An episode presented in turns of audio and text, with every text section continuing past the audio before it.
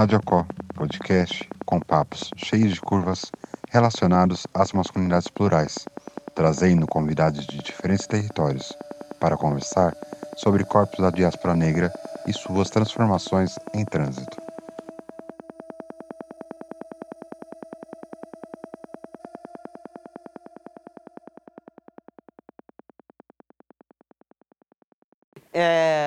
Sou Caro de Paula, eu sou uma pessoa que me identifico como uma pessoa racializada, reconhecida em alguns contextos enquanto uma pessoa parda. É, sou uma pessoa transmasculina, não binária. E tenho um cabelo comprido, estou com uma calça clara, é, uma camiseta vermelha, bordô, não sei que cor que é essa, é, e uma jaqueta marrom. E é isso. E com uma máscara branca. Eu, eu, vou começar fugindo um pouco do roteiro, né? Você falou da identidade parda, a gente conversou com o Formigão e também falou da identidade parda. Será que é uma questão para a gente conversar? Eu acho que essa é uma puta de uma questão para ser conversada, inclusive, sobretudo no que diz respeito aos corpos uh, trans, assim. Acho que há uma, há uma coisa aí que se intera, que para mim é importante, e a gente pode falar super sobre isso, se a gente. Se couber, assim, na nossa conversa hoje. Eu acho que cabe um episódio sobre, e a gente está aqui com o nosso poeta produtor, Theo Martins. Hoje ele vai participar real, né, Theo? A gente vai escutar sua voz linda. Hoje Pô. eu vou dar meu close, querida. Fala de você, se autodescreva, Théo. Tudo bom? Boa tarde, boa noite, boa madrugada. Meu nome é Preto Theo. Eu sou um homem trans, preto. Tenho 1,65. É, barba. Cabelo curto. Tô usando uma bota de cano alto. É, tá, tô bem bonita com essa bota, querida. uma calça preta e uma camisa flanelada xadrez. Eu acho lindo quando se descreve a roupa, né? Que a gente vai desenhando, e camisa é. flanelada. camisa tava, flanelada. Eu tava falando hoje com um amigo de, das roupas, né? Do nosso armário. Eu falei, nossa, eu desapeguei de todas as minhas polos, mas vezes dá uma, uma saudade. eu passei minhas roupas pro, pros amigos boy trans. Então eu vou me descrever também. Sou Felipe Couto, sou uma bicha preta cis, tenho 37 anos. É, sou homem, homem negro, tenho 1,73, tenho barba comprida, cabelo dread com a lateral raspada, tingido de loiro. Um detalhe muito importante, estou com minhas unhas longas, pintadas de, doura, de pérola e com riscas azuis. Muito feliz de estar aqui nessa roda com o nosso Ayo, técnico de som. Bem-vindo. Também pode estar uma palavra se quiser. Carol, a gente vai começar, começar a falar de onde você veio, que lugares você ocupou. Então, eu queria que você falasse um pouquinho para nós, assim, quais são os, os, os territórios que você brotou, essa semente linda.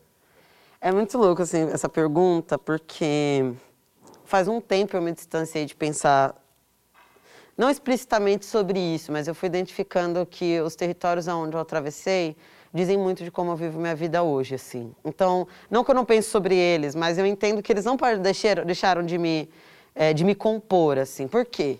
Acho que tem um primeiro território que é muito importante na minha vida e me constrói, que é o familiar, é, que é um território que ele é, como é que eu vou dizer? Uh, não, não é nem como eu vou dizer, mas ele é interracial, um território interracial. Então, minha mãe é uma mulher branca, muito branca, assim, branca que, tipo assim, as misturas que tiveram na vida dela, na fa família por parte da parte dela, eram uh, misturas já, tipo assim, lá na Europa, assim, entendeu? Ela veio para cá, os pais são filhos de portugueses, ela, ela é uma, ela é essa pessoa, ela é essa, essa mulher branca que vem para cá, a família, né, portuguesa vem para cá, não com dinheiro, mas também, assim, ah, arranja um lugar para trabalhar porque arranja, porque era branco, né? É branco. E, mas ela casou com meu pai, que é um homem negro, indígena. Não, eu já não consigo mais chamar meu pai só apenas de um homem negro, porque o que atravessa ele são múltiplas coisas. Assim. Hoje eu entendo que se reconhece meu pai enquanto um homem negro, também em decorrência do apagamento de identidades indígenas, assim, sabe? Então há aí uma, uma complexidade né, desse contexto. E para tensionar ele, a minha mãe, é, quando meus pais se casaram, minha mãe tinha seis filhos e meu pai já tinha duas e ele uh, ainda era casado. Então, na verdade, ele traía a mulher dele, enfim, nem sei se dá para. Espero que meus pais não escutem esse podcast. Mas, enfim, rola, rolou uma coisa que eu acho que isso é importante, porque eu venho achando importante dizer disso. Porque isso também me atravessa. Né? Eu não sou uma pessoa que do nada brotou numa família que estava ali. A família existia, uma coisa existia antes e eu venho por um motivo para esse território familiar. Né? Assim, por um motivo, eu digo, tem, tinha uma coisa acontecendo que me antecede e que ela me constrói também né? Onde eu, onde eu, onde eu nasço, né? Então, aí tá lá meu pai, bom, minha mãe engravida, já tem seis filhos, engravida do sétimo filho.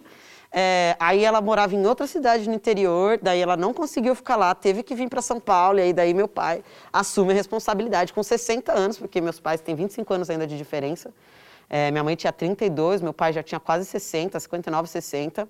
E aí ele assume a responsabilidade daquele espaço. Então, meu pai, um homem reconhecido enquanto um homem negro, de mais de 60 anos, resolve se casar com uma mulher quase 30 anos mais nova que ele, branca, é, e vive e cria, ou fantasia viver o sonho da família tradicional margarina, que nenhum dos dois até então tinham vivido explicitamente, assim, né? A minha mãe é, tinha esses filhos, mas criou os seis primeiros praticamente sozinha, porque o pai deles, enfim, foi, enfim, né, foi fazer outra coisa da vida que não cuidar dos filhos. E o meu pai vinha de um casamento com uma mulher negra. E assim, meu pai, ele, assim como o, o homem negro que ele é e do tempo dele, então ele nasceu em 36. Então hoje, por que, que eu acho importante dizer disso? Porque eu tive que rever o meu pai, olhar para ele para repensar a minha construção de masculinidade, né? Da onde isso partia, como é que isso se constrói, da onde eu venho, né?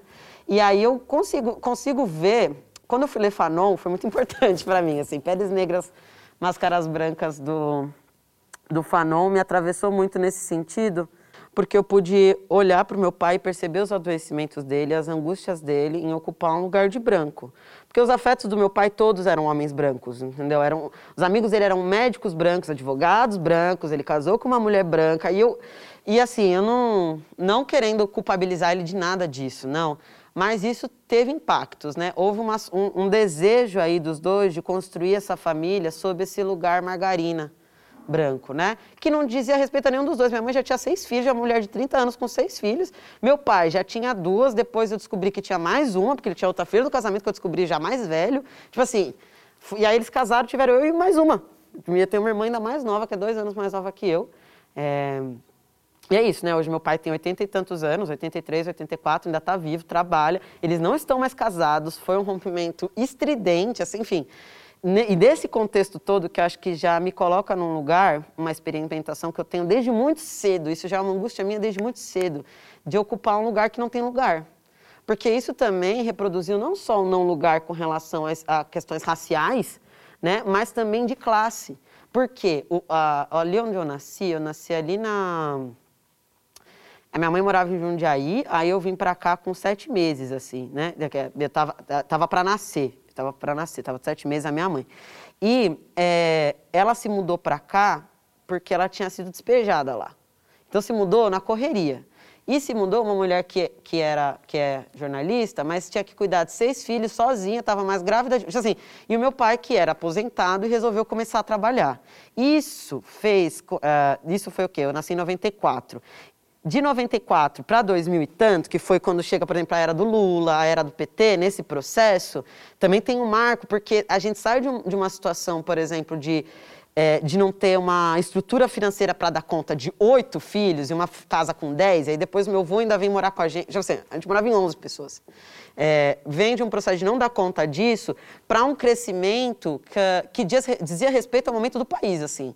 Nitidamente não dizia respeito à capacidade do meu pai ou da minha mãe naquele contexto de fazer dinheiro, né? E isso também é um marco, porque aí o que, que aconteceu?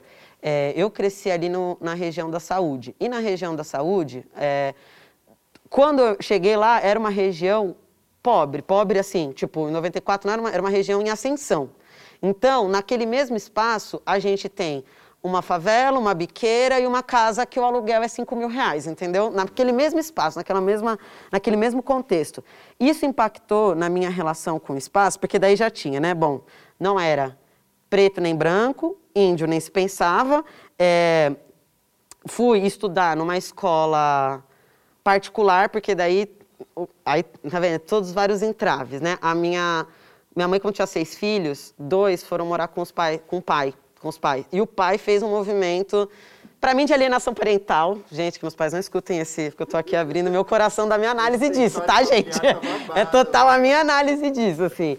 É, e ele faz um movimento de alienação parental de pegar os mais velhos dos seis, colocar numa escola particular e dar supostamente uma vida boa e não pagar nem direito o bem-estar dos seis. Né? Isso gerou impacto é, na minha mãe, eu entendo de muitas mães, muitas vezes, né? De tentar dar tudo e suprir tudo para todos os filhos. Então, aí a gente foi para uma escola particular, em que aí estudavam os outros quatro, mais eu e minha irmã, então nós éramos em seis, e aí ela conseguiu bolsa, pra, porque daí consegue, né, fazer mais barato aqui, para tentar garantir que todo mundo tivesse a mesma educação, né? É, que os outros dois que estavam tendo lá e não ter tanta disparidade. Coisa que não deu muito certo, porque obviamente cada um foi viver uma coisa, a coisa deu ruim, tipo assim. Teve um irmão meu, gente, que ele assim, ele falou, eu não sirvo para a escola.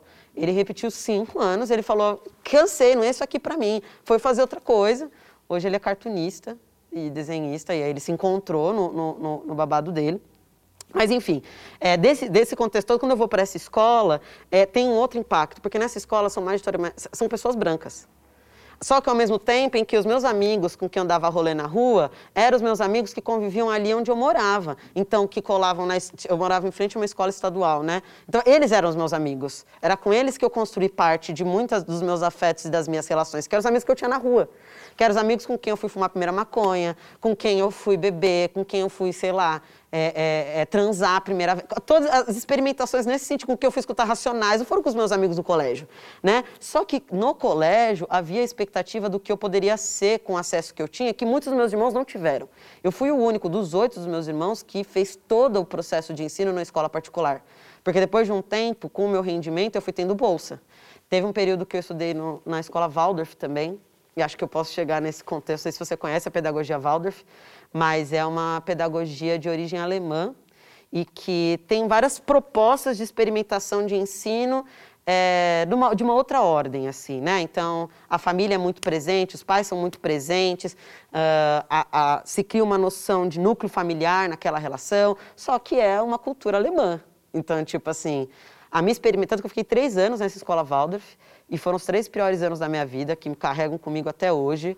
Era um espaço majoritariamente branco, branco, branco e tipo europeu, não é? Tipo assim, é bem doido, só que também era um espaço de reconhecimento da minha mãe enquanto mulher. Ela, enquanto mulher, se encontrou academicamente, afetivamente, dentro da pedagogia Waldorf. Só que um espaço que foi super, hiper, mega violento para minha experimentação enquanto um corpo racializado. Né? Eu vivi coisas lá, assim, bizarras, né? Que eu não, não, não, nem vale muito a pena trazer para cá, assim. Mas assim, todo mundo que é uma pessoa racializada ou uma pessoa dissidente, quando se experimenta num lugar desse, experimenta as violências desse espaço, né? E, enfim, fui para vários lugares, mas é, dessa, dessa experimentação, acho que o que eu queria dizer dessas várias informações que eu fui dando é que o meu corpo atravessa a ausência de um território determinado. Então, não é pobre, não é rico, não é branco, não é preto, não é indígena. Aí, enquanto com seus amigos é, da rua, eu fui o único que fui para a faculdade. Né? Assim, tipo, não, meus amigos, os outros, os outros não foram. Os outros, tipo, quiçá, alguns terminaram o colégio, entendeu? Então, era assim, ali eu experimentava é, a, um, uma relação com a vida e na escola a expectativa era de que eu tivesse boas notas, de que eu alcançasse grandes coisas, que eu passasse numa universidade e fosse dar conta da minha vida, assim, sabe?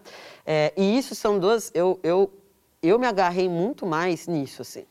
Eu tenho plena noção hoje que eu me agarrei às possibilidades que eu tive de crescer mesmo. Eu, eu venho refletindo sobre isso, assim, sabe? Porque, inevitavelmente, no fim, as coisas mais próximas da minha vida que eu resguardo desse tempo não são os meus amigos da rua, entendeu? É o que eu fui construindo depois que eu saí do colégio é a graduação que eu fui fazer, é o que eu fui fazer com essa informação, é o que eu fui fazer com isso, assim. E isso também tem um impacto um tanto solitário, porque aí, no fim eu não, eu, é como se eu não registrasse raiz em lugar nenhum. Entendeu? Como se eu só estivesse construindo sempre a partir da minha necessidade de permanência e existência. E aí acho que isso também tem um impacto que é uma angústia de dar conta da necessidade de ser algo, né? Que é uma coisa bem colonial do tempo que a gente vive, né? A angústia do ser, a angústia da identidade, a angústia do pertencimento, né? Que é, para mim tem a ver também com esse desejo de ser amado, de ser aceito, de ser e que é super dessa neurose colonial que nos adoece que faz, é, sob a égide da culpa, né, faz a gente sempre se sentir faltante, devendo, em que ah, ah, não há o, em que na relação da construção do cuidado, a gente vai, parece que a gente está sempre devendo para o outro. Então é como se a gente sempre estivesse na negociação de ser amado.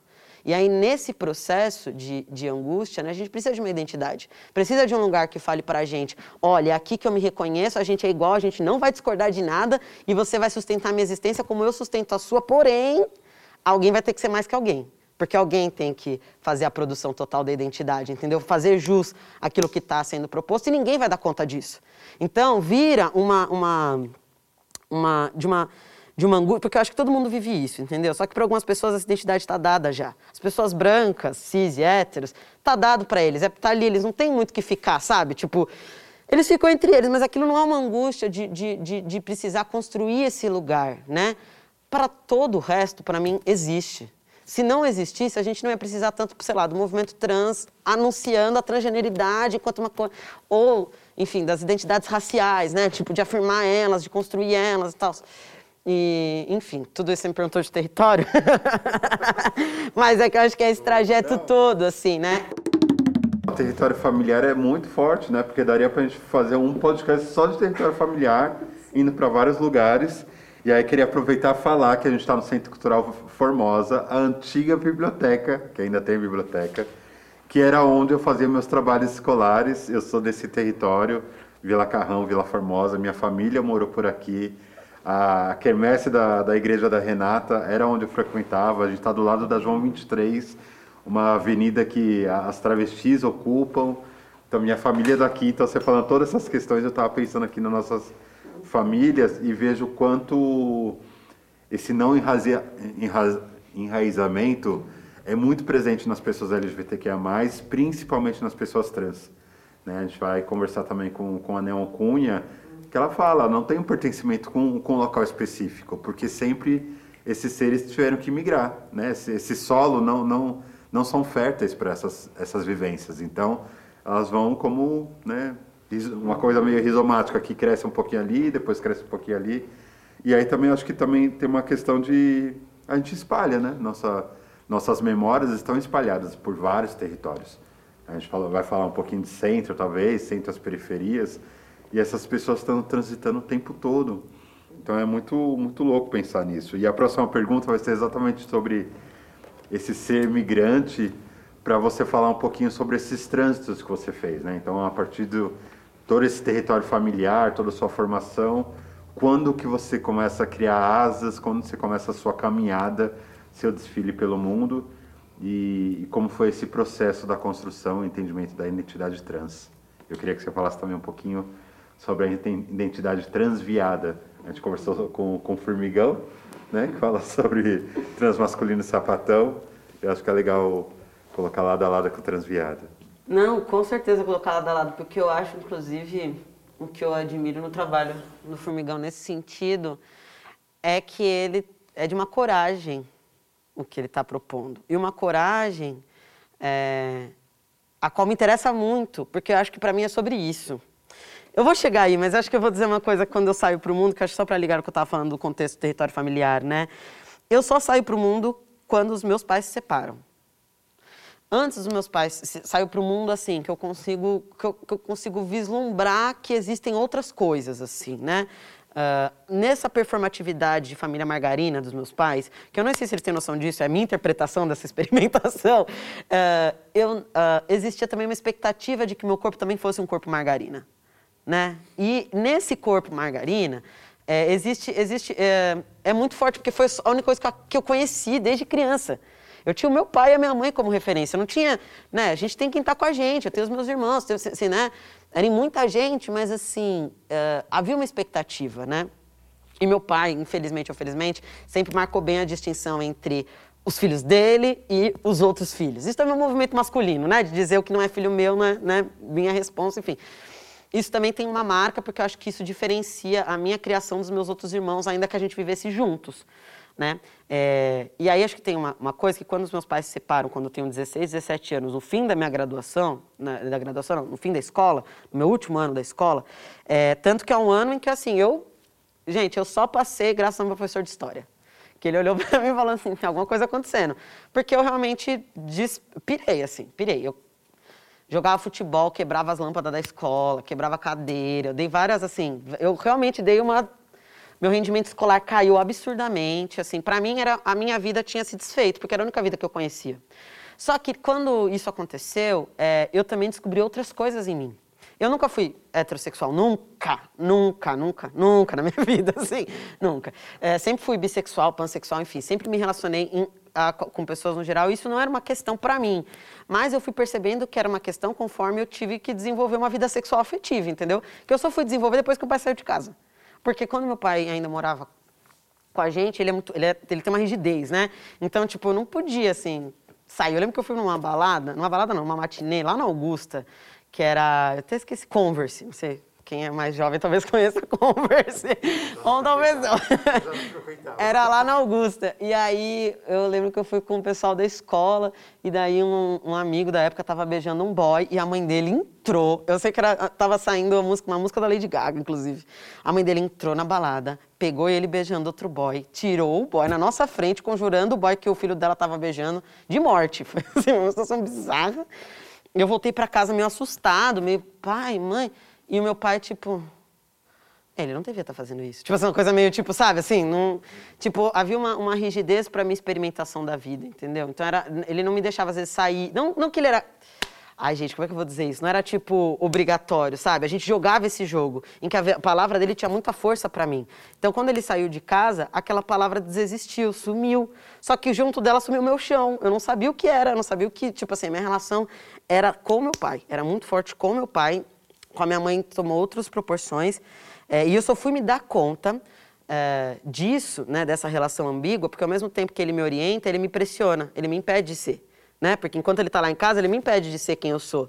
E quando é, ele sai, também me faz falta porque ele é o que me norteia. Então é uma relação ambígua, né? É, e aí, quando ele, quando ele saiu de casa, que eu comecei a, me, a, a beijar mulheres, por exemplo. Que eu comecei a falar, nossa, Acho que esse desejo ele é realmente real e eu preciso dar cabo dele, dar, dar conta dele. O meu irmão tem um irmão que é viado e é um, um, um homem negro, viado, porque é isso, né? Minha, minha... Aí é isso, minha mãe é uma mulher branca, aí tem filhos brancos, tem filhos pretos, tem filhos de casamento, assim, tem uma... Né? É um pouco, é um pouco bem misturado, exato. E aí ele é um, um, um, um homem negro gay, e ele se assumiu antes de mim e foi muito importante que eu visse ele chegando com o namorado dele em casa para que eu tivesse coragem de dizer para minha mãe, mãe, acho que eu gosto de mulheres também, né? O que foi uma treta também, porque para minha mãe só existia lésbica e gay, ela não conseguiu entender que eu era uma pessoa bissexual, ela tipo assim, não, porque você é lésbica. Eu falei, mãe, eu sou bissexual, isso é uma, tipo assim, né? E aí isso ainda demorou um tempo para eu me assumir enquanto uma pessoa trans, é, demorou minha graduação inteira. Meu pai saiu de casa, eu estava no meu último ano da, do colégio, então eu tinha 16 anos. Me formei com 17, né? então eu tinha 16. E aí eu fiz psicologia, que foram cinco anos de graduação, então foram seis anos em que é, eu ficava nessa coisa de, com meu pai de que eu era bissexual, mas eu era ou eu só me relacionava com mulheres, e ele não aceitava, ele não queria conhecer minhas namoradas, ele não queria entender isso. Uma vez, aí, eu, aí isso virou tema de uma discussão de de divórcio deles, do tipo, ah, a sua mãe está me envergonhando, contando para os outros que você está se relacionando com mulheres e e aí contou isso pro advogado. E, tipo assim, virou uma questão do tipo da minha mãe cobrando ele de não se posicionar enquanto o pai ativamente não cuidar, e daí ela me expõe no espaço. Assim, Gente, um caos que eu estou contando isso hoje, gente, porque eu já trabalhei isso muito em terapia. Inclusive, façam terapia para elaborar suas coisas, suas dores. Para falar nos podcasts. Para falar nos podcasts. Mas é porque eu tenho entendido, Felipe, que falar sobre isso é importante, porque a gente não fala dessas coisas.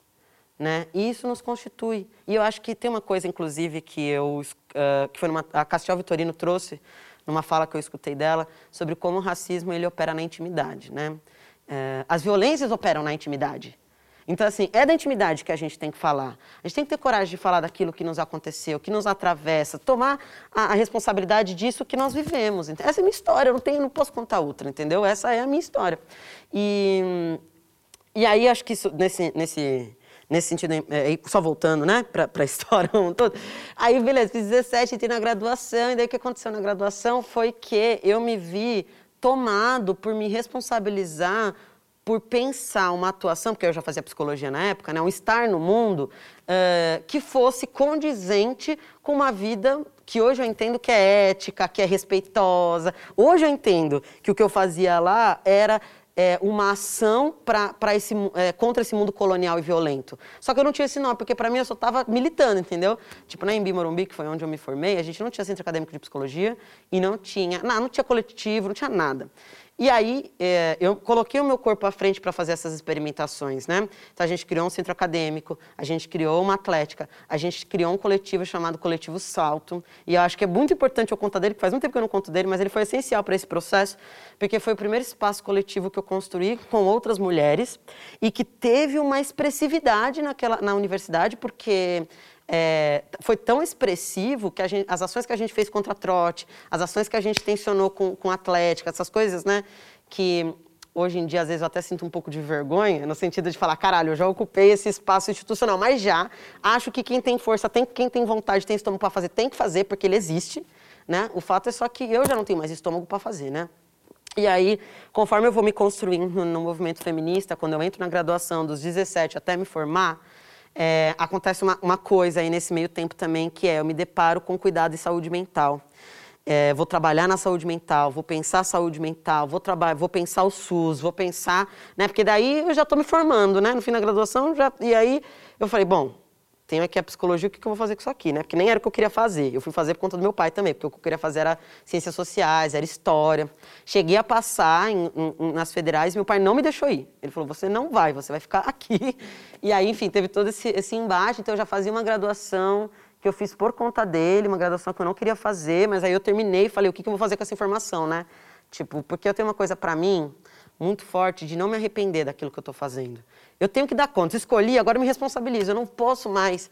Eu já sou ansioso. Se eu ficar me consumindo na culpa do que eu fiz, pior, entendeu? Eu não vou produzir o que eu posso com aquela informação que eu tenho. E aí eu lembro que eu me formei, me deparei com saúde mental, me deparei com o SUS. Falei, gente, isso aqui tem, tem alguma coisa aqui que não dá, assim, que não é só sobre o feminismo, não é só sobre a esquerda, não é só sobre acabar com o capitalismo, não é só sobre acabar com o machismo, não é, era porque tem dia que perme, permeava um pouco isso, acabar com o racismo. Não, isso para mim é, tinha uma potência naquele tempo, mas eu entendo que ainda era uma movimentação bem rasa dessa experimentação, né? E aí, quando eu termino a graduação nessa intensidade, nessa movimentação de falar, caralho, é, as experimentações violentas que se vive aqui fora também se vive dentro desses espaços. Então, que porra está acontecendo? Se não é no espaço de mulheres onde eu vou me, me encontrar e cuidar de mim, aonde que é? Se não é na esquerda, aonde que é? É obviamente que rolava naquele momento, uh, junto, uma distorção da minha parte, do meu entendimento de pertencimento. Porque, obviamente, eu não pertencia àquele espaço de mulheres, porque eu não era uma mulher. Entendeu? Então, além de ter o reconhecimento de não ser uma mulher, ainda tinha a, a perceber a dimensão de que só o fator identitário não ia me acolher não ia me garantir nada, nada, nada, nem, inclusive não só nada, como não ia me garantir que eu não vivesse violências como eu já vivia em espaços que não eram identitários entendeu? Porque as violências a nível de impacto para mim das experimentações vividas eram foram tão densas quanto outras violências que eu vivi em espaços que não eram identitários como na escola, que eram de convivência e experimentação, que, por exemplo, no que diz respeito à racialidade, é, para mim, por, por, ter vivido numa família majoritariamente branca, em espaços majoritariamente brancos, eu sempre soube que eu não era branco.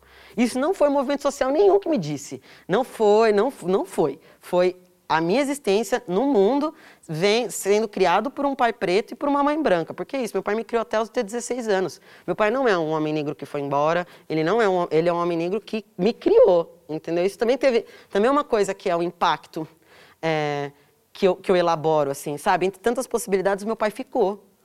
Meu pai ficou, ele me criou, criou a minha irmã, está presente até hoje, me manda mensagem todos os dias, com todos os problemas dele, com ele me tratando no feminino, porque ele não consegue, sabe assim, me tratar no masculino, mas é, ele ficou. Ele ficou, ele me criou, ele me contou histórias que me dão subsídio para eu construir a minha identidade trans hoje. É, eu reconheço muito o que há de, de mim, dele. Assim, sabe, eu venho, na construção da minha transgeneridade, eu venho fazendo um pacto, necessariamente um pacto, é, com a memória que o meu pai me anuncia. Né? Isso eu acho que é importante, porque, beleza, minha mãe é filha de português, neta de português é branca. O meu pai, ele já é misturado, porque ele já é tipo índio, preto, ele já é a experimentação desse Brasil nessa, nessa conformidade, né? É, ainda que ele não tenha pele clara, porque isso, isso, também pode acontecer, né? Não, ele não tem a pele clara. Só que, é, que acho que vem nessa questão que eu falei do pardo, né? É, eu não, eu não, não consigo me reconhecer numa identidade negra. Eu entendo até que não posso. Eu não consigo me, me colocar uma identidade indígena. Até entendo que eu não posso, porque não são as, aonde está o meu corpo. O meu corpo está na experimentação de ser um corpo, filho no casamento interracial, racializado, que em espaços majoritariamente brancos sofre racismo, em espaços majoritariamente, talvez de corpos mais racializados, com peles mais escuras do que a minha, seja de privilégio. E, e, ocupar esse lugar, que é esse lugar que, que aí é, é, foda, porque ele não corrobora nem com o lugar da identidade. Porque ele não consegue nem ocupar um lugar só de, de, de, agressor e nem só um lugar de vítima. Porque é assim que se estrutura né, a nossa sociedade. Um lugar de vítima, um lugar. E, e você fica. Não tem. Não tem. São os dois lugares ao mesmo tempo. A experimentação da. E aí isso é, é, é foda, porque, por exemplo, em muitos espaços as pessoas falam, não, você é branco. Aí eu falava, e eu vou falar o quê do que eu vivi? Eu vou apagar, vou dizer que não existiu, e isso não me compõe, sendo que muitos dos meus sofrimentos psíquicos e atravessamentos da minha experiência é justamente de ser esse corpo que não ocupa esse lugar. Sabe assim, então, as violências desses espaços de identidade, para que eu me enquadrasse uma nova identidade, também foram muito doídos, tanto quanto a necessidade de me enquadrar numa identidade durante a escola. Né? E aí, quando eu vou para a saúde mental e eu percebo que o que me atravessa é, eu me, é, é isso, né? Eu fui trabalhar com dependência química. E eu, gente, se eu não tivesse o acesso que eu tenho, se eu não tivesse as elaborações que eu tenho, com certeza isso ia me atravessar, entendeu? Eu percebo isso me atravessando, né? É, de outras formas, de, outras, de outras possibilidades. E isso é muito forte porque... Ai, gente, vocês me falam do horário, viu, gente? Senão eu vou falando que nem um doido.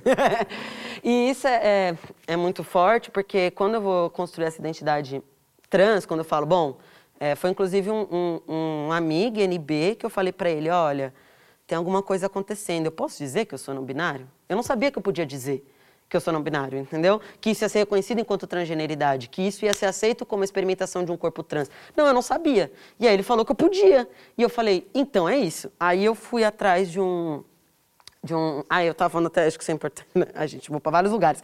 Mas esse pacto com a memória do meu pai é que, uh, de todos esses lugares né, que, que tem, eu tenho que puxar algum fio para existir.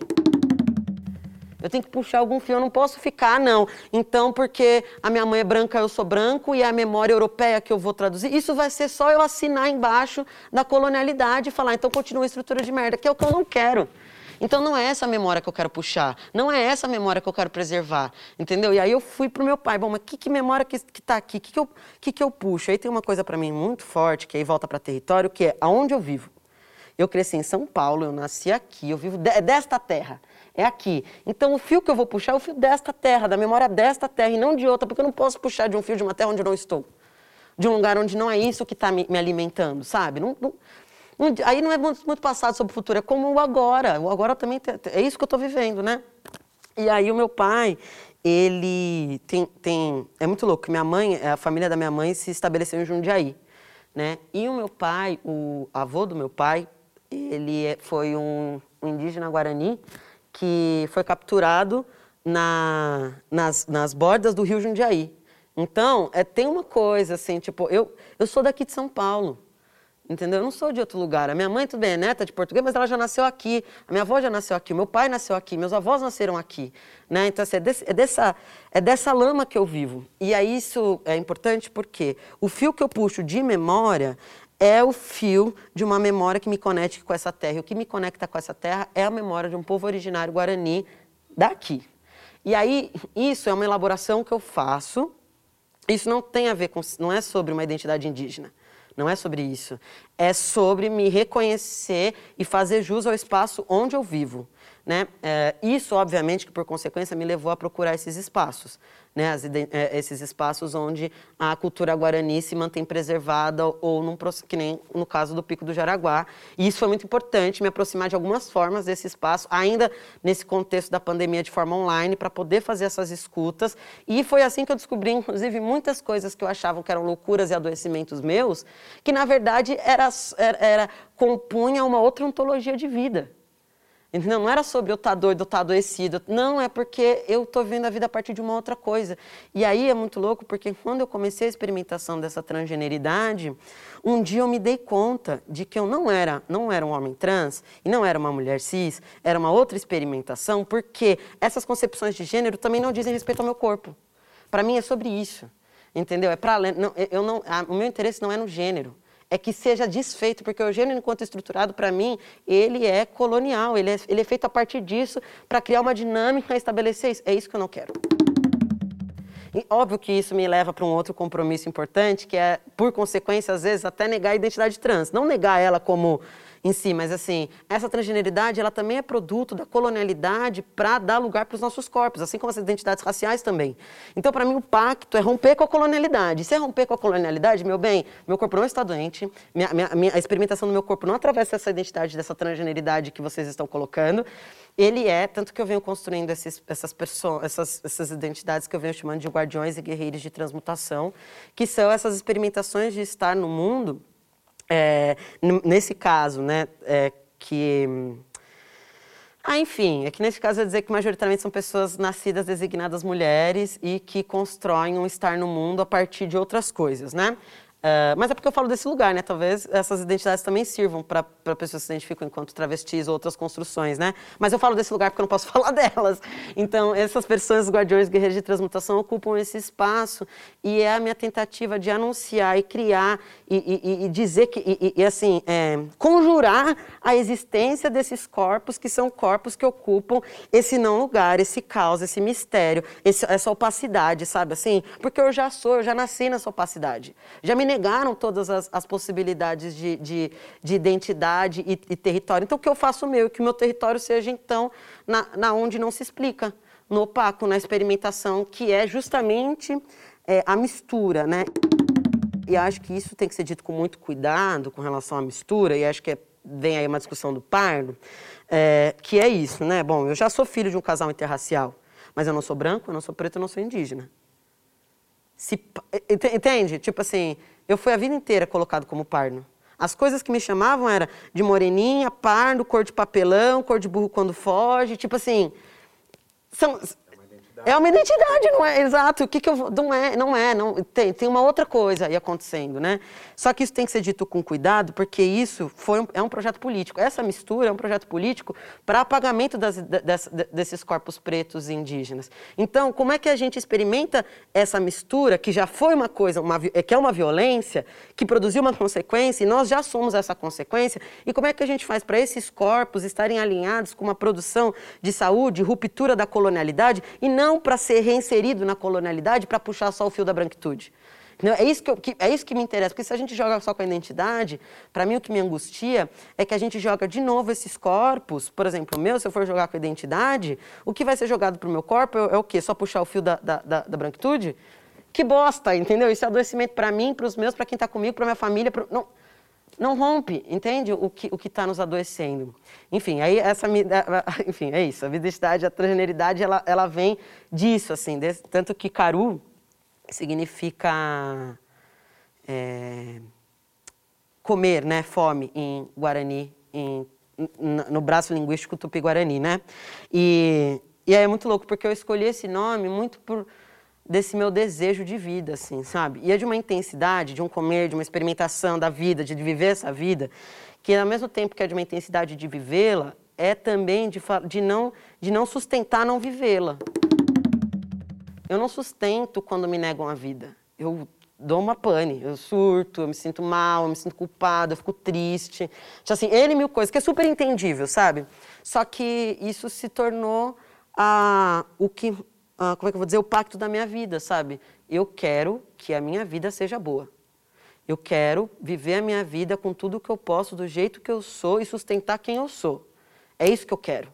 Só que isso exige coragem e isso me dá muito medo também.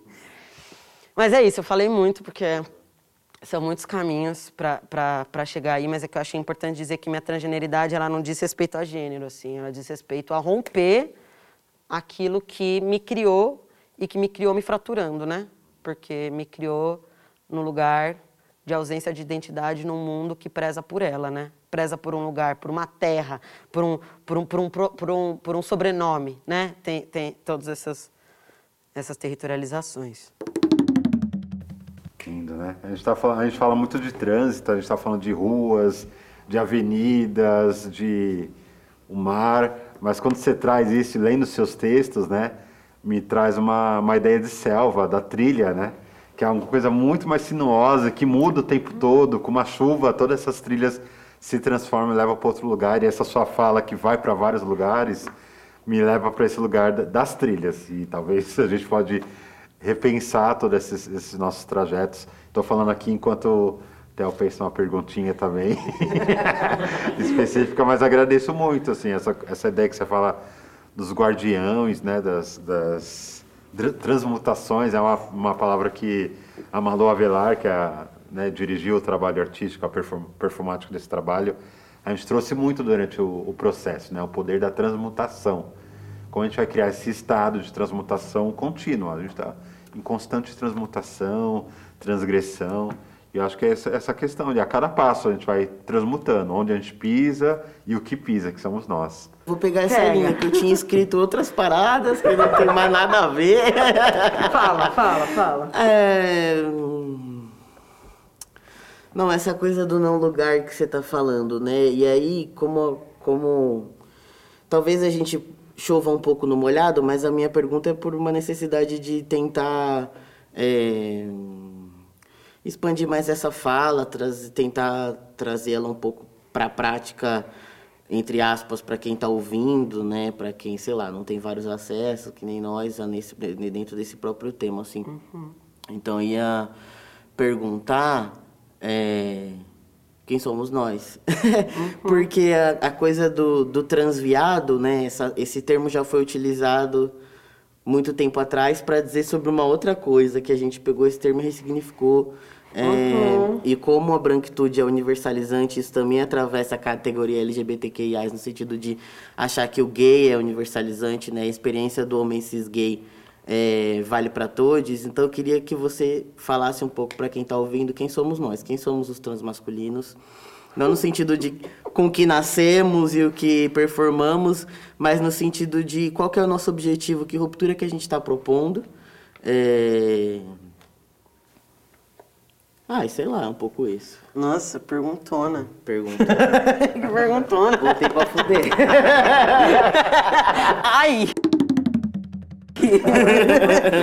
Não, eu acho que eu vou começar dizendo, tentando dar conta uh, de, uma, de uma coisa assim, dizer que eu não tenho a pretensão, acho que eu nem, nem, nem sou capaz de dizer exatamente quem somos, né? Eu posso dizer, acho que um pouco uh, nesse sentido, Théo, é, o que, que eu imagino que nós sejamos, né?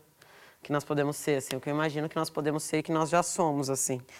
É, e que não é uma coisa uniforme também, né? Acho que isso que, eu, que, eu, que a gente está pensando, acho que é importante também dizer, de que essa proposta do que nós somos, essa transviadagem, e que eu acho que vai mudar de nome, talvez eu mesmo mude de nome enquanto eu estou falando com vocês agora, é, ela não é uma coisa única, ela não é uma experimentação única e que tem uma, uma receita de bolo. E por que, que eu estou dizendo isso? Porque para mim é sobre isso. O que nós estamos construindo é a ausência de uma receita, de, é a ausência de uma, de uma performatividade definida de uma identidade. Então, assim, acho que o que nós estamos experimentando e pro, pro, propondo é, e já existindo e já fazendo o que a gente já existe, a gente já faz, é um rompimento com essa dimensão de que ser é aquilo que é o, o percurso que a gente tem que fazer, né? De que o percurso tem que ser rumo ao ser algo que seja reconhecido, legitimado, afagado, abraçado por um outro, né? Assim, tipo, e aí, enfim, amado. Acho que é sobre, para mim, é isso. Assim, a gente está e isso é difícil, porque é isso, né? Tipo, quem aqui não se organiza afetivamente, de alguma forma, sob a angústia de ser amado? Entendeu? Quem? Quem não quer ser amado, entendeu? Tipo, quem não quer ser olhado e desejado, querido, cuidado, reconhecido em quem se é? Sem você falar um negócio. Gente, quer ver uma que eu acho que isso é importante, do nosso beabá mesmo, assim? É zoação. Zo zoar o outro. Parece uma coisa meio besteira, né? Tipo, ai, vai falar de bullying, vai falar de zoação. Gente, sério, tipo, isso é muito sério, porque a forma como a gente se relaciona afetivamente com os nossos amigos, nos nossos espaços, ele diz uma coisa. Por exemplo, uh, se você é um, um, um, designado como homem cis e na escola vai com uma saia, as pessoas vão te zoar. Certo? Vão te zoar, vão falar qualquer coisa, nem que seja te bater, na, na, nada disso, do tipo, ah lá, tá de saia. Isso, isso, esse ah, tá lá de saia, ah lá, tá lá de saia, já diz muita coisa para a experimentação daquele corpo. E aí eu volto a essa questão porque quando a gente se encontra nas nossas identidades, nossos afetos aqui, a gente reproduz esse tipo de coisa. A gente tira sarro do outro, a gente brinca do processo do outro. E isso é uma forma de uni, uni, uniformizar a experiência coletiva. E por que, que eu estou falando desse, desse, da zoação, né, de uniformizar essas experiências? Porque, para mim, é, isso que a gente está construindo, que aí não vou chamar de transviado agora, vou chamar de boiceta, por exemplo, né? ou de um não, não binário transmasculino, dessas experimentações que, te, que fazem um pacto uh, com uma proposta de fazer um caminho que não seja rumo à necessidade de uma identidade. Então é isso, tipo assim, ah, nasci, fui designado uh, mulher, mas eu não me identifico como tal, eu me identifico como um corpo que tem um útero e que nesse útero eu resguardo as memórias que me foram guardadas, então eu não, não para mim, não, eu, eu, eu, sou grato por ter um útero, entende? Não é tipo, sou grato porque é o corpo que eu tenho, com que eu nasci, aqui está guardada a memória, uma, uma, uma memória é, que me antecede, entendeu? Uma memória, tipo, tem uma coisa aqui, né, pelo qual eu tenho carinho. Onde já se viu você ser uma pessoa transmasculina que vai num espaço e vai falar sobre o carinho pelo seu útero? Como que você faz isso? De verdade, assim, é uma pergunta. Que eu, aonde? Que eu jogo para as pessoas. Não é no movimento trans. Não é no movimento feminista. Não é no... E se você for falar isso, corre o risco de alguém ir lá e fazer um movimento de te enquadrar de novo, de dizer, não, você não pode falar disso. Ah, então você. Ah lá, é, é, é, é transmasculino, mas tá com um papo de feminista radical porque tá falando do útero. Sagrado do sagrado feminino. Aí eu, aí eu. Me desculpe, né, gente? Porque o sagrado ele existe, ó. Ele não é branco. O sagrado não é branco. A, a, a branquitude catou o sagrado e fez lá o que quiser, mas é, ele não é branco. Ele é nossa memória. Ele é nossa memória. e, e, eu acho que isso é importante também de dizer, porque o fato de terem colonializado, por exemplo, a experimentação do sagrado, não quer dizer que ele não nos pertence, que a gente não tenha que se reaver com isso e dar conta disso. Né? Ah, beleza, você. Bom, tudo bem. É, um homem trans tem um útero. É, tem um útero. E ele não vai deixar de ser homem se ele falar da experimentação do que resguarda de, de tudo de grandioso na, num útero. Entendeu? É de, é, o, que eu estou querendo dizer, gente, é que eu acho que essa é só pergunta difícil, amigo. Lógico. Porque ela é, é, é, é, Eu acho que nós somos o, o, já o rompimento dessa identidade, entendeu? Porque a gente já não consegue mais viver sobre essa égide, essa, essa égide tradicional, entendeu? Você já não consegue ser um homem cis é, é, performático da heteronorma, entendeu? Você já não consegue, você já não consegue, eu já não consigo, você não consegue. A gente já não consegue. Então isso quer dizer que a gente já está performando na vida uma outra coisa.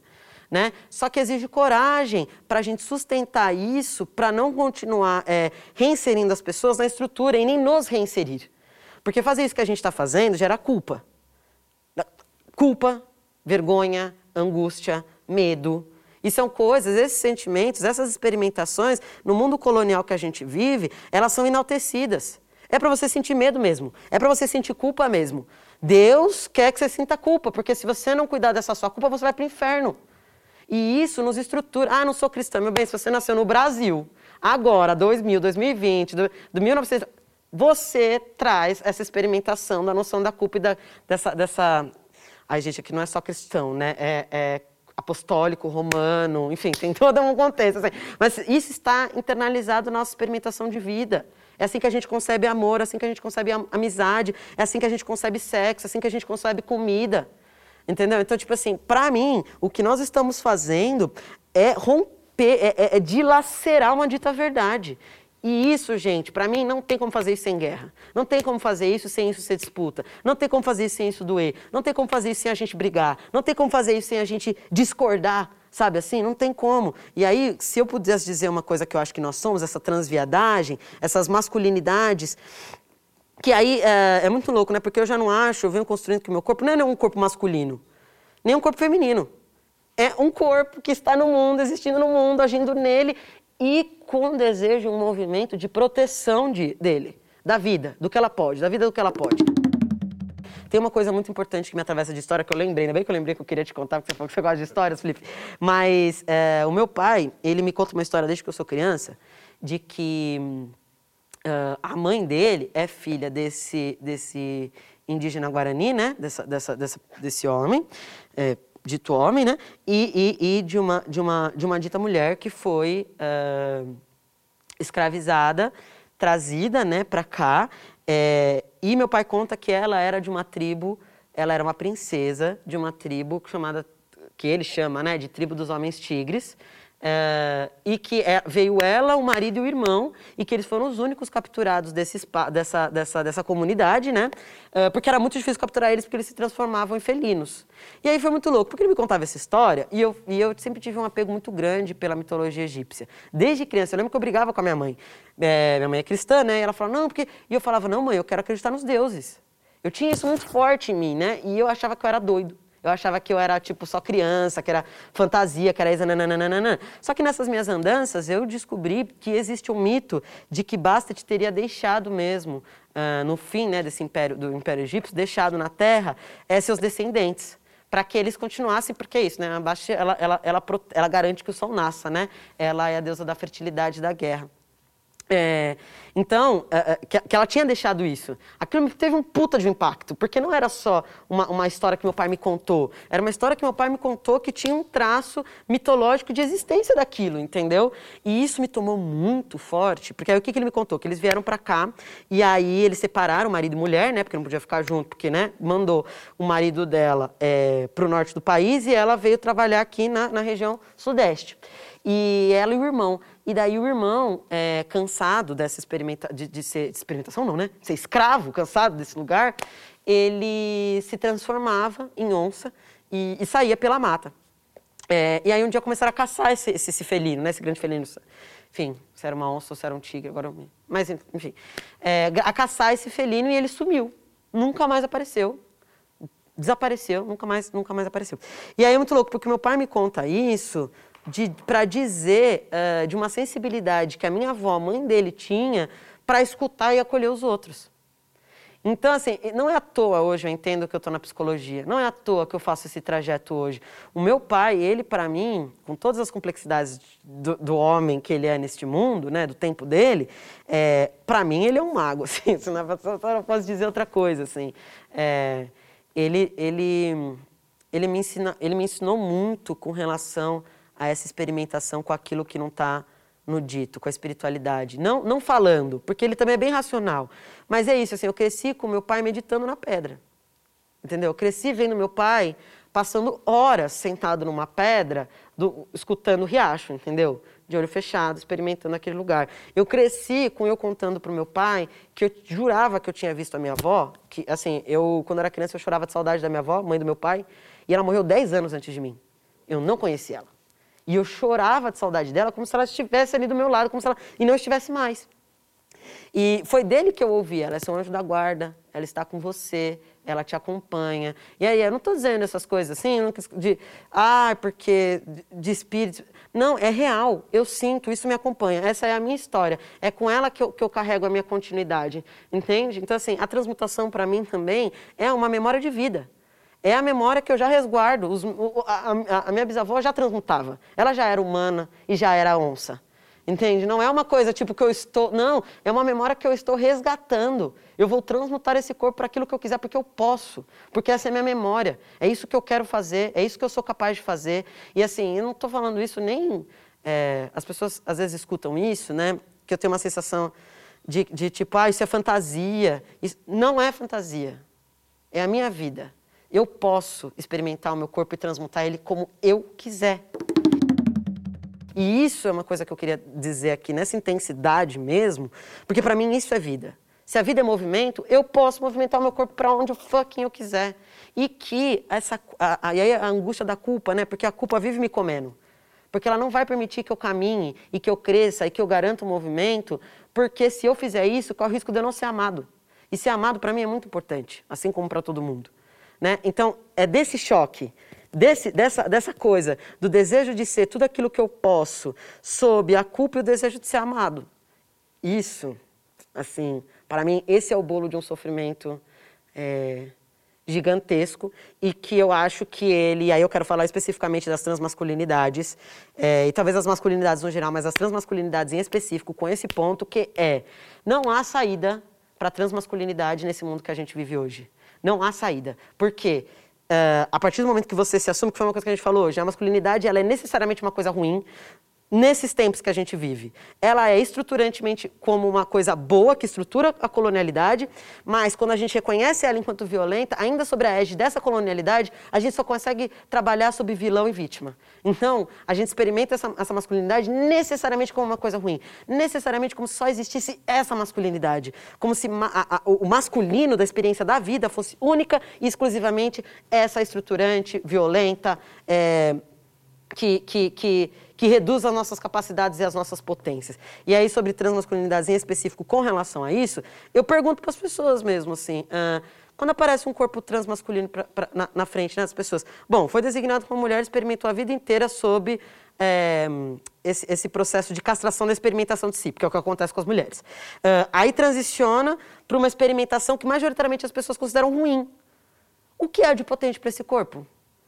Se quando vai se relacionar com uma mulher é necessariamente um traidor, e quando vai se relacionar, se relacionar com um masculino não é reconhecido como masculino, e se vai para a experimentação da sociedade é massacrado porque a masculinidade é necessariamente uma coisa ruim.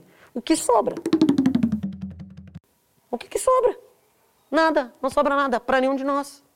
Entendeu? Ainda a cisgeneridade, masculinidade dentro da cisgeneridade, ainda tem de possibilidade o lugar que ela oferece dentro da estrutura. Então dá para puxar uma coisa ali, trabalhar aqui. A gente não.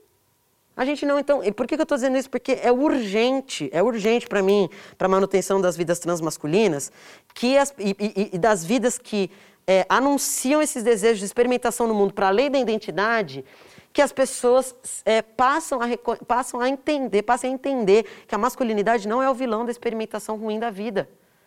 Então não é ela, não, é, é a construção dessa masculinidade sobre a colonialidade, sobre o corpo e o território branco.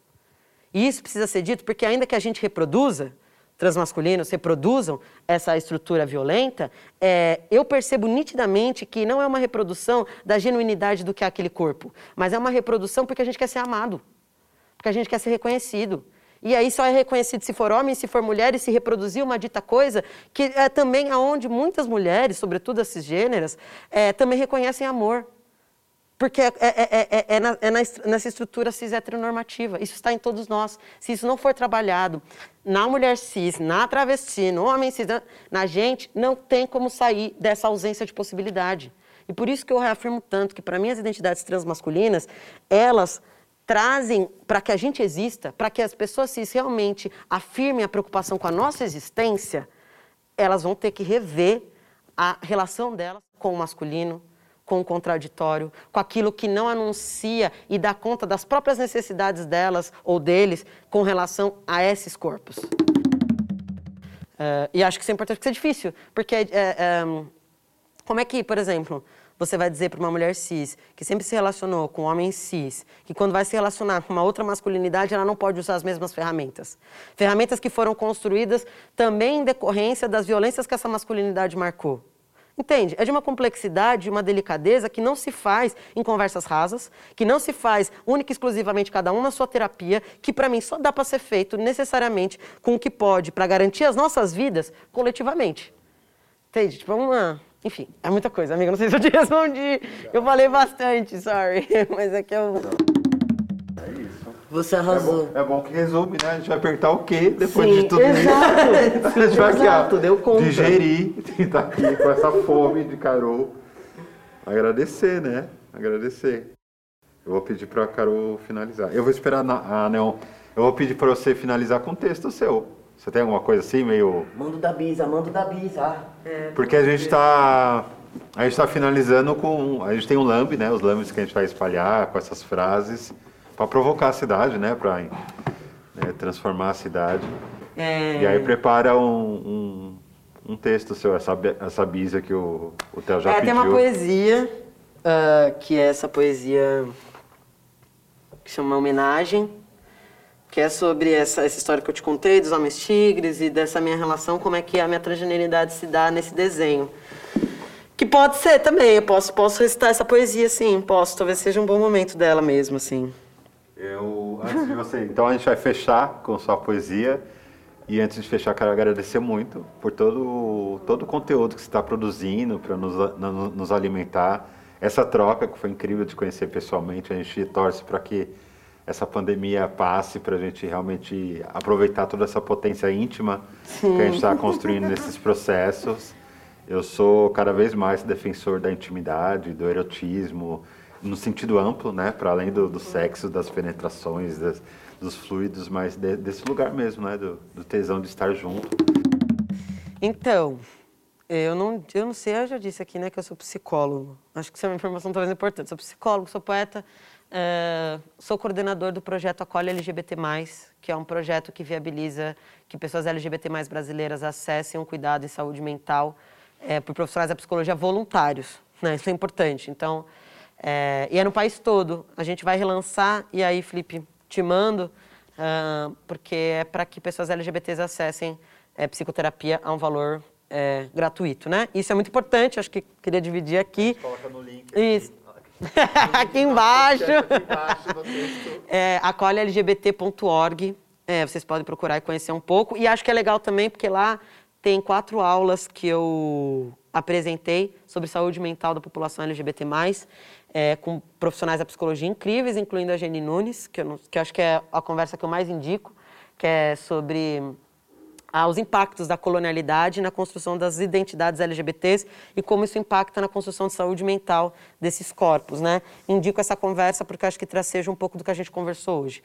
Ah, aí vocês podem me achar no meu Instagram, arroba carudpaula. É, eu também componho o Islã Marginália, que é uma batalha de poesias faladas feitas por e para pessoas trans, junto com o Preto Tel. Vocês podem encontrar no arroba Islã Marginália.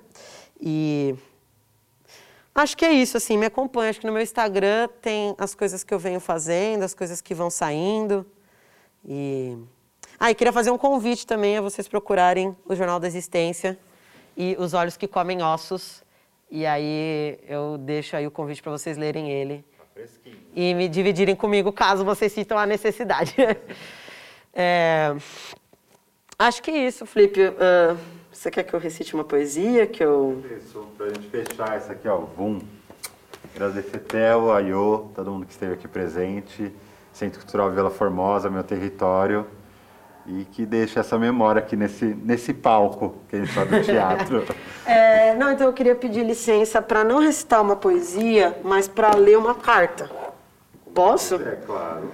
Ah, eu vou só achar aqui a carta dois minutos, tá?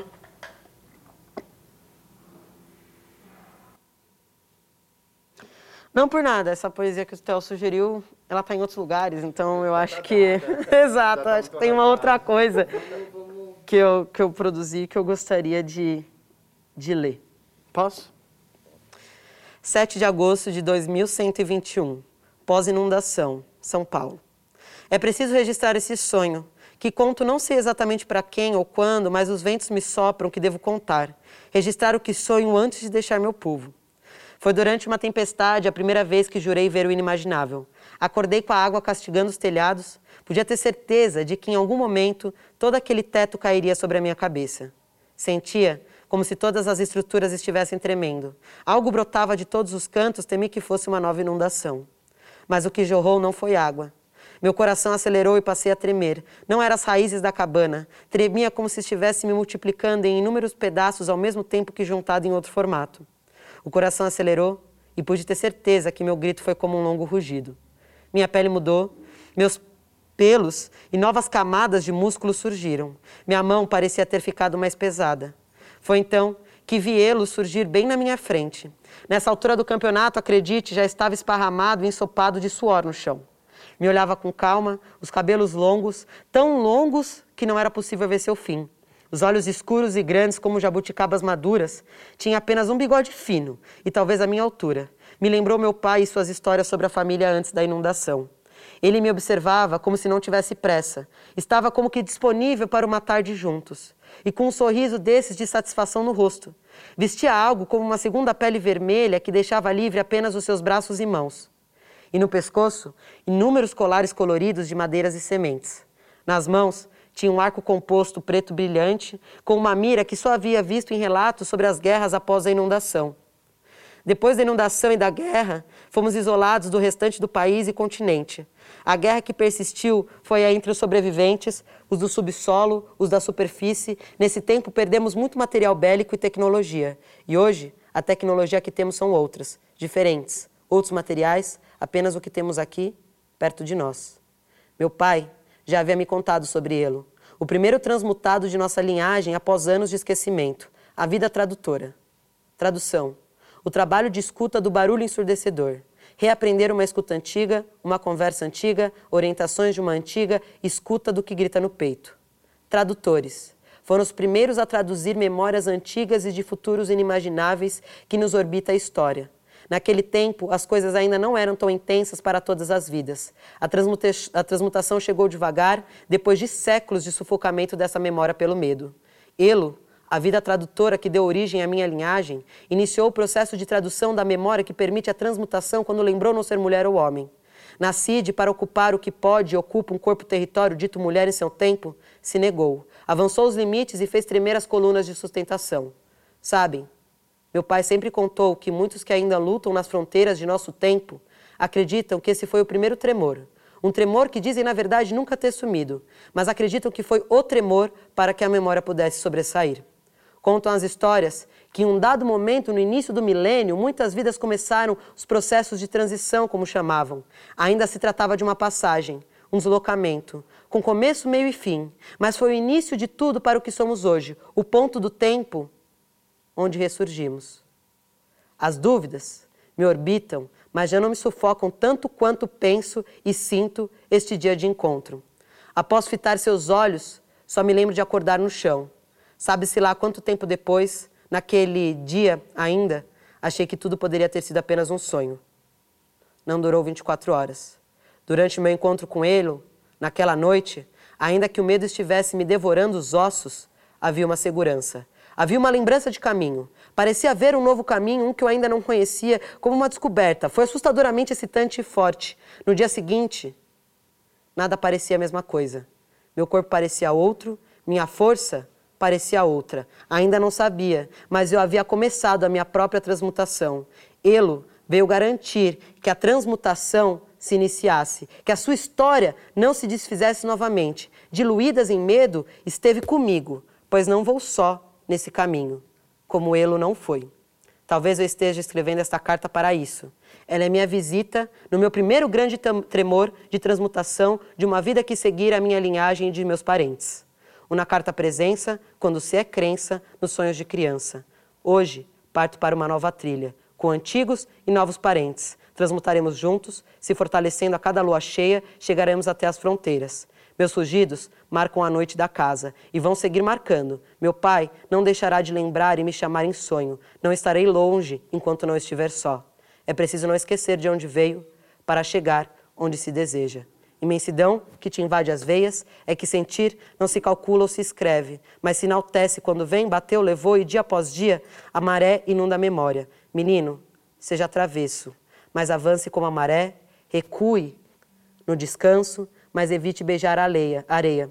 Lembrança de que existe chão, e chão demais, concreto demais, cinza demais, por isso recorra à inundação, para jamais esquecer de onde vim deixar de lavar a dor do ontem para renascer a lembrança da presença, ser mais forte do que nunca, seguir trilhando o caminho que me deixaram para trilhar e os do amanhã tão pouco verão o fim. É que a vida é assim, cíclica, sem fim, sem começo, mas com ontem para garantir a força do hoje. É preciso não se esquecer de onde veio para estar. Vou para encontrar outros parentes, trilhar novos imagináveis, me encontrar com me encontrar com e tradutore, Selarei nesta carta uma carta para os meus sonhos e esperanças para o passado, para assim inimaginar o futuro. Os vejo em sonhos, menine transmutade, onça e suas centenas de nomes.